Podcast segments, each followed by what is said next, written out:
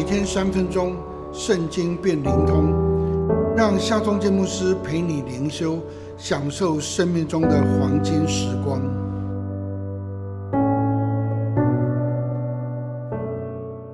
四世纪第十一章三十五节，耶和他看见他，就撕裂衣服说：“哀哉，我的女儿啊，你使我甚是愁苦。”叫我做难呢，因为我已经向耶和华开口许愿，不能挽回。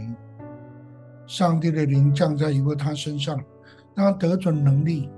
因为他就向耶和华许愿，说：“你若将亚蛮人交在我的手中，我从亚蛮人那里平平安安回来的时候，无论什么人先从我家门口出来迎接我，我就必归你，我也必将他献为燔祭。”上帝将亚蛮人交在耶和他手中，他大大杀败亚蛮人，攻取了二十座城，得胜凯旋的耶和他回到了自己的家。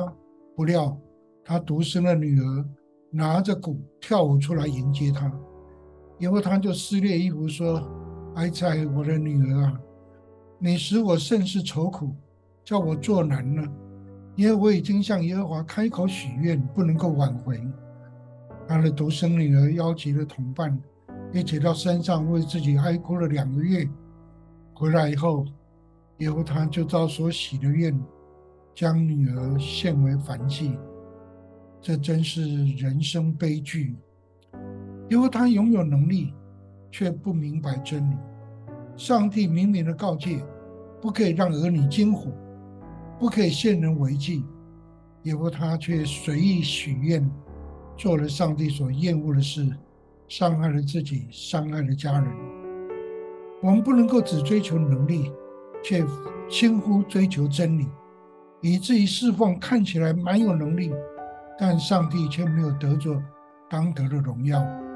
我们更不能够超越真理，随意许愿，轻易承诺，以至于造成无法承担的后果。让我们来祷告吧。全能的上帝啊，愿你的圣灵常常充满我，带领我进入一切真理，让我在真理中约束自己的心思与口舌，让我能够真正的荣耀你。